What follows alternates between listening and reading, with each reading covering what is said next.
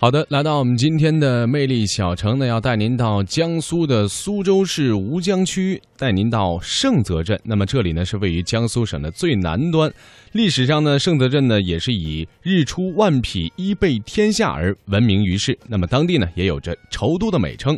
今天的魅力小城，我们将会带您走进盛泽，感受这座古镇的独特魅力。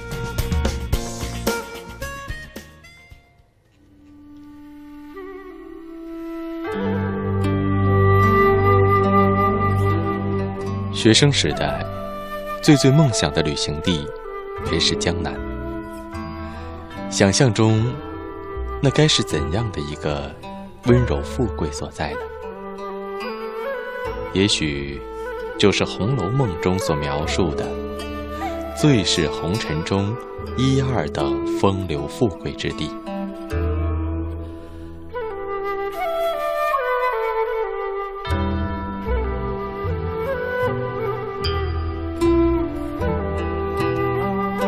梦里的江南，远山寒黛，秀色盈窗，吴侬软语，莺莺燕燕，是思古的好去处，是繁华的温柔乡。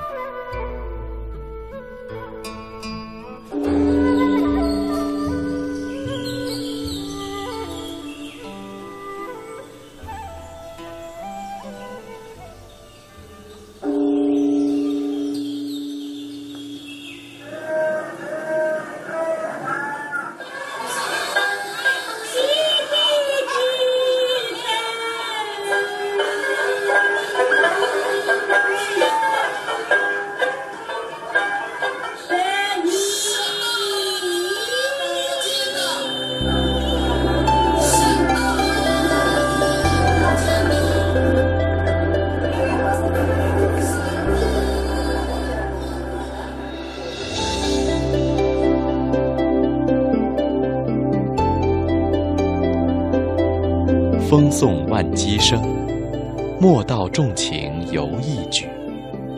晴帆千尺浪，好从饮水更思源。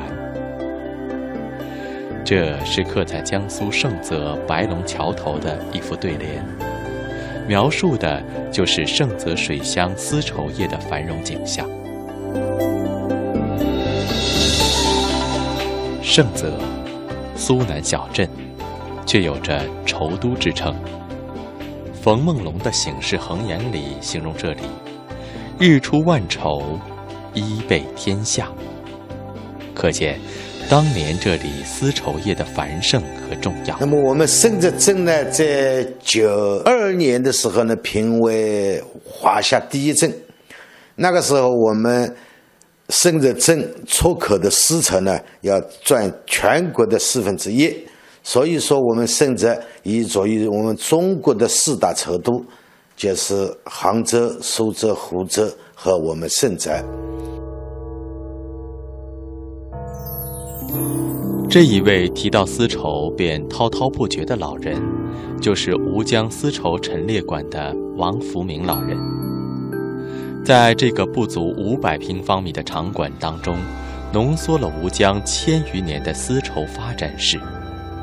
而王福明老人也为到这里参观丝绸发展史的人义务讲解着。那么我们古人有这个词中间，就是我们日出万绸，衣蔽天下，有这么个个呃诗词啊。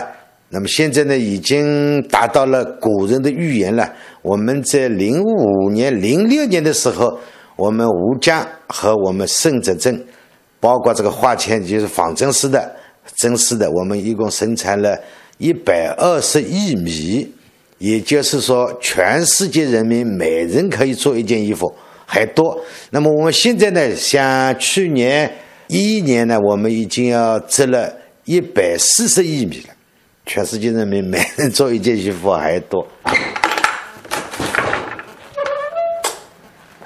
这里呢，我们有一个叫丝绸陈列馆了。丝绸陈列馆呢是二零零五年九月开始成立一个筹建小组，那么就是办起了这个丝绸陈列馆，是零六年的九月二十八号呢开馆的。我丝绸陈列馆呢，我们一共分三个部分，第一部分呢就是历史渊源，第二部分是呃一比天下，第三部分呢是丝绸文化。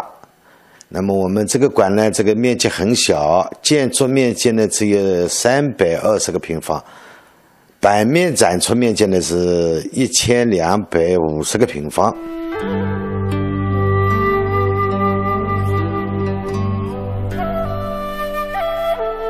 源远流长的丝绸发展史，为盛泽积淀了丰富的文化遗产。众多与丝绸息息相关的历史遗存和人文精神，延续着绸乡悠远的文脉。其中，最令盛泽人津津乐道的，无疑是仙蚕祠和小满戏。这个鲜蚕祠呢，是建于一八四零年，是我们盛泽的丝业这个老板集资建造的。那么。主要里面供奉的就是残花娘娘和还有一个轩辕皇帝，还有一个神龙。那么每年的五月二十一号呢，就是残花娘娘的生日。那我们这里呢，就是要演戏的，这个呢就是叫小满戏。呃，意思也是呃这个蚕龙丰收了，来感谢残花娘娘的。所以呢，那这个就是戏台坐南朝北的。以前四业老板请这个呃戏班子来演戏呢，呃主要审查这个剧本呢，主要是没有一个“死”和“私生子”这个“私”，因为这两个字呢和这个呃我们这个禅师啊是谐音，是不吉利的，所以这个老板选这个剧目的时候，除了这两个没这两个字的戏都可以演，是是怎么回事。那么现在呢，我们还是继继续了这个传统。每年的五月二十一号呢，就是在这里演戏呢。现在我们是演九天，为什么演九天呢？就是我们深圳镇有这个业余团队呢有九个，所以呢每家人家演一场，所以变成了演九天。以前呢是演演一天的。仙禅祠门楼与大殿的中间。